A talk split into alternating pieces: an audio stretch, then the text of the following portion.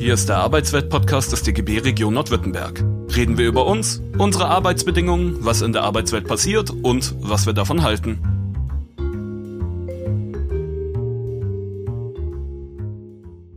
Hallo und herzlich willkommen zum Podcast Corona Kredite um Kredite, aber wie geht es weiter? Ich bin Konstantin, FSJler beim Deutschen Gewerkschaftsbund in Bremen. Ich bin hier zu Gast auf dem Kanal der Kollegen vom DGB aus Nordbaden-Württemberg. Bei den länderspezifischen Sachen sprechen wir natürlich von Bremen, aber dennoch haben die Antworten meiner Meinung nach eine breite Bandbreite. Und dieser Podcast wird sich um alle Bausteine rund um die neue Staatsverschuldung von ca. 400 Milliarden Euro drehen. Denn wie werden wir damit in Zukunft umgehen müssen? Braucht Deutschland eine Vermögensabgabe? Ist die Schuldenbremse noch angebracht? Hat der Staat überhaupt noch Platz und Raum zum Investieren und wenn ja, in welche Bereiche wäre es am sinnvollsten? Auch eines der größten und wichtigsten Themen, zumindest in meinen Augen, in Bezug auf Corona ist die wachsende soziale Ungleichheit.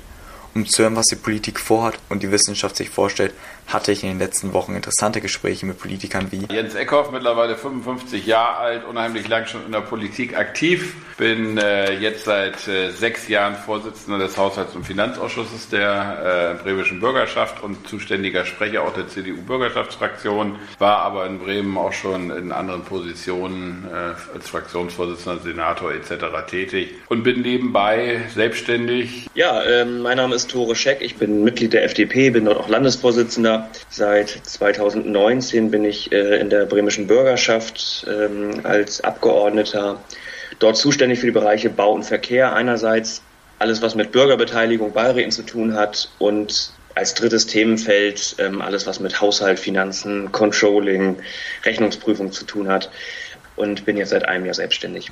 Und Dietmar Strehl, der seit Maiwahl 2019 äh, Finanzsenator, war vorher acht Jahre Staatsrat, also auch im Finanzressort. Mein Name ist Carsten Sieling, äh, ich bin Bürgerschaftsabgeordneter der SPD und bin äh, bis vor äh, anderthalb Jahren Bürgermeister in Bremen gewesen. Ich bin Doris Hülsmeier, ich bin Vorsitzende des Gesamtpersonalrates, bin auch in unterschiedlichen Ebenen von Verdi aktiv und auch Rudolf Fickel, dem wahrscheinlich bekanntesten Bremer. Finanzwissenschaftler und normalerweise natürlich in der Universität regelmäßig anwesend, aber immer Aufsätze, lange Papiere und viele Interviews von zu Hause aus gemacht. Ich arbeite zu Hause mehr denn je. Genau wie Rudolf Fickel haben in der Pandemie viele Menschen mehr gearbeitet. Aber dennoch werden die Armen immer ärmer und die Reichen immer reicher. Denn ein Prozent der Bevölkerung besitzen 32 Prozent der Vermögen.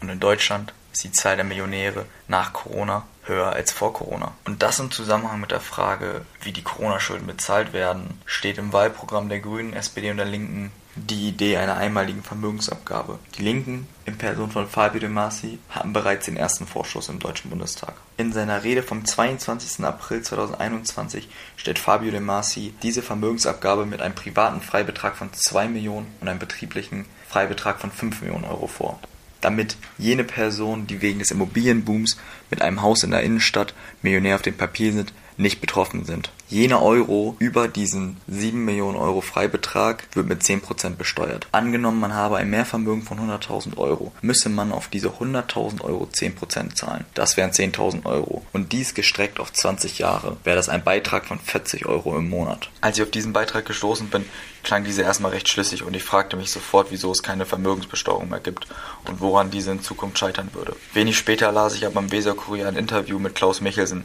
dem Leiter der Abteilung Konjunkturpolitik des DIW in Berlins, dem Deutschen Institut für Wirtschaftsforschung, der diese Form der Besteuerung kritisiert und als zu bürokratisch empfindet.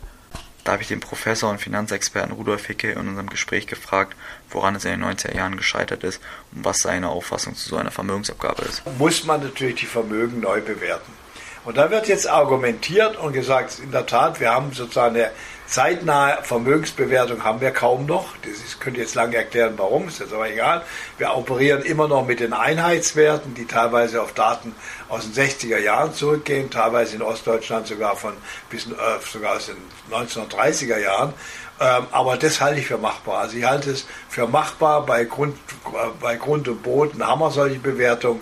Also das ist machbar. Aber es ist ein Problem. Es ist in der Tat erstmal ein Aufwand, dass man die Vermögen ermitteln muss. Wobei eins wichtig ist. Es wird oft gesagt, auch zu Recht, das äh, Bundesverfassungsgericht hat ja 1993, 94 die Vermögensteuer für verfassungswidrig erklärt. Und das war damals völlig richtig. Es gab nämlich dann Bewertungs Ungerechtigkeit. währenddem die ganzen Aktienpakete, also alles, was an Finanzmärkten da ist, alle Fonds, zu, äh, komplett zum Marktwert bewertet worden sind, sind die Immobilien zum Teil äh, also, äh, sind die Immobilien mit Einheitswerten aus vor 30, 40 Jahren bewertet worden. Das heißt, hat, hat teilweise dazu geführt, dass eine Immobilie äh, praktisch in Bremen, eine, ein Wohnhaus in Bremen, äh, praktisch nur mit der Wert nur mit 10% erfasst werden muss, weil der Marktwert heute erheblich höher war als der Einheitswert. Und da hat das Verfassungsgericht zu Recht gesagt, das muss geändert werden.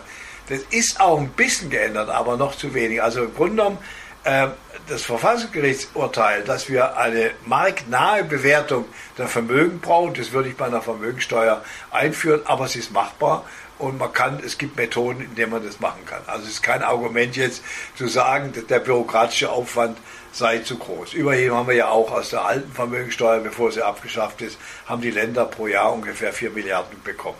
Neben den Linken befürworten große Teile der SPD einen solchen Vorstoß.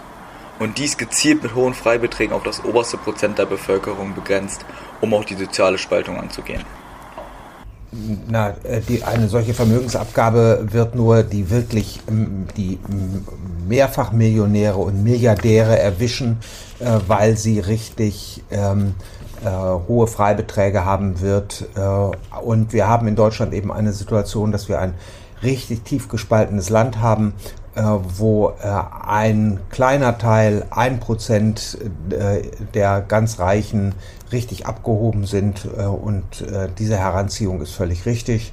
Denn in so einer Pandemie müssen halt die stärksten Schultern ähm, das meiste schultern. Das ist so in einem demokratischen Rechtsstaat. Und genau dies ist laut Hickel noch nicht geschehen. Die Corona-Krise hat die sozial Schwachen erheblich mehr belastet und im Gegensatz dazu haben die Vermögenden kaum Belastungen aushalten müssen, also vor allem die in der Spitze. Und deshalb ist es ein Hinweis zu sagen, wir müssen eine stärkere Vermögensbesteuerung einführen. Die FDP sieht das anders und will gerne an den Strukturen der Ausgaben schrauben. Ich halte davon nicht so viel, weil es am Ende diejenigen, die es wirklich zahlen könnten, die werden sich dem entziehen. Also das wird, das wird ähm, diejenigen, die, denen es wirklich nicht wehtun würde, die werden Wege finden, das zu umgehen. Und ich glaube, dass das auch so eine einmalige Geschichte ist, ähm, die uns ja nicht dauerhaft aus dieser Problematik herausführt, sondern am Ende müssen wir halt äh, sozusagen die Grundstruktur und die Grundsysteme, ähm, die zu einer immer weiteren Neuverschuldung geführt haben, angehen. Und das werden wir jetzt nicht durch eine einmalige Vermögensabgabe machen, wo wahrscheinlich die oberen paar Prozent, die, äh, die das tatsächlich zahlen könnten, Wege finden werden, das zu umgehen. Von daher, ich glaube nicht, dass das, ähm, dass das, das hört sich gut an. Das ist dann auch so eine, so eine Forderung, äh, wo sich dann manche hinter versammeln können und sagen, oh, jetzt müssen die auch mal zahlen. Ähm, aber äh, ich glaube nicht, dass das uns das aus der Krise führen wird. Nein. Auch der Bremer Finanzsenator hält die Idee für sinnvoll äußert sich aber auch skeptisch in der Umsetzung. Natürlich haben auch die Grünen diese Vorstellung, dass man, äh, dass, wie sagt Olaf Scholz so schön, die Leute, die mehr, mehr verdienen, sollen auch ein bisschen mehr dazu beitragen.